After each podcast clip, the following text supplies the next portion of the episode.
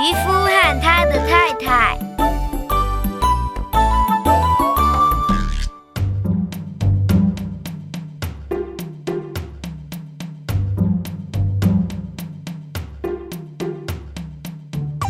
从前，从前有一个渔夫，每天都努力的出去捕鱼，他几乎都不放假哦。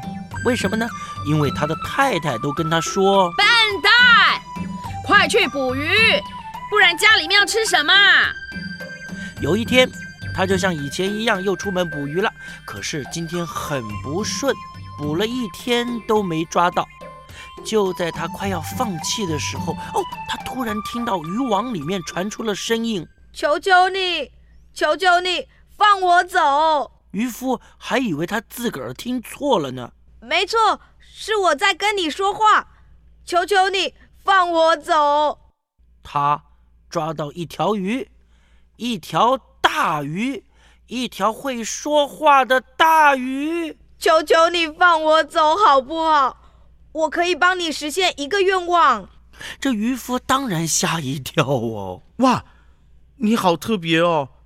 好了，你就回去吧。嗯，你你不许愿吗？我啊，嗯，好吧，那就请你让我跟我太太有一顿丰盛的食物，让我可以休息一天，不用出来打鱼，好喽。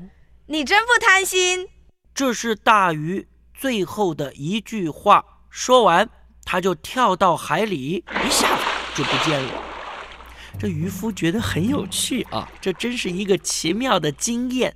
他顺着小路回家。走着走着都忘记了他自个儿许的愿了。一回到家，打开门，他吓了一跳。桌上有各式各样的面包、水果、蛋糕、糖果。哇！他的老婆一手拿着鸡腿，一手抓着葡萄酒，说：“老公，我们家里面有好多吃的哦。”啊，实现了！真真真的实现了！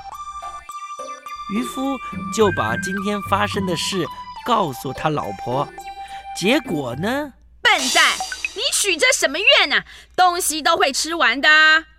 这老婆一直骂，一直骂，骂的天都亮了。去去去，去找那条大鱼，跟他换一个愿望。你要什么？嗯。把我们家变成漂亮的楼房，笨蛋，快去！渔夫心里有点担心，他到了海边，对着海大声地喊：“大鱼，大鱼，你在吗？”话还没说完呢，在浪头上出现跳跃快乐的大鱼。嗨，渔夫，你好吗？嘿 嘿，好吃的东西让你开心吗？大鱼发现渔夫表情怪怪的。哎，你怎么了？我一个晚上都没睡觉。我太太说，能不能把我们家的破厂房变成大楼房？啊？可是你只有一个愿望。啊，我知道，如果你不答应也没有关系啦。没关系，你没有杀我，我应该报答你的。你回去吧。说完，大鱼又潜回海里不见了。顺着回家的小路走着走着，渔夫觉得自己不应该再去要愿望的。可是，奇妙的事情还是发生了。他看到眼前他家的破草房变成一栋两层楼，白色的墙，红色的瓦，后面还有一个高塔，旁边还有一个小花园的漂亮楼房。可是，哎，他老婆脸色还是很臭。笨蛋，你回来了！你看看你做的好事，这不就是你要的吗？一栋漂亮的房子啊！笨蛋，我能要到这种房子，我为什么不要一座城堡呢？啊！去去去，去跟你的大鱼朋友说，我要一座城堡。可是，快去！可怜的渔夫又走到海边。这个时候已经是中午喽，太阳很大，一头汗的渔夫大声地对大海喊叫：“大鱼，大鱼，你在吗？大鱼从海里探出头来，它顺着波浪摇啊摇的。又怎么啦，我的朋友？渔夫很不好意思的小声说哎，我太太说她想要一座大城堡。什么？哎，如果太麻烦的话，那就啊，没关系，你是我的朋友，去吧。：“大鱼什么也没多说，就钻进了海里。”渔夫很惭愧地低着头走回家里。喂，你做什么的？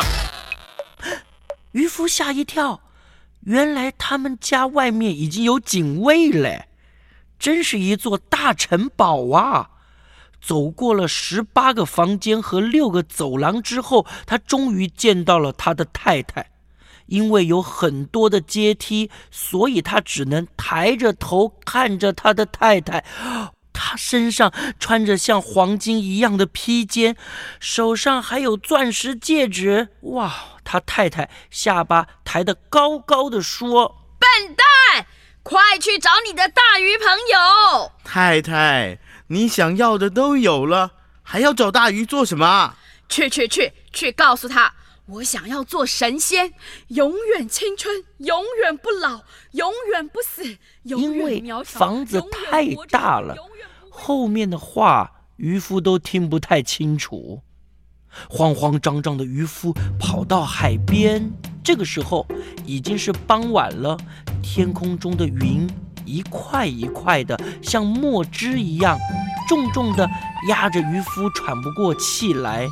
大鱼，大鱼，大鱼，我的大鱼朋友，大鱼。喊了好久哦，大鱼才从水里冒出头来。渔夫朋友，你的太太还有什么意见吗？嗯、他他他想做神仙。嗯一条会笑的鱼看起来蛮可怕的。我的渔夫朋友啊，你不觉得这个要求太过分了吗？贪心真的是会害死人的、人的心永远都装不满，神仙都帮不了啊！唉，说完，大鱼就游走了。嗯，渔夫回到家，天空已经开始下雨。顺着回家的小路，他看到他老婆坐在破草房外面，穿着原来破烂的衣服，一直哭，一直哭。我的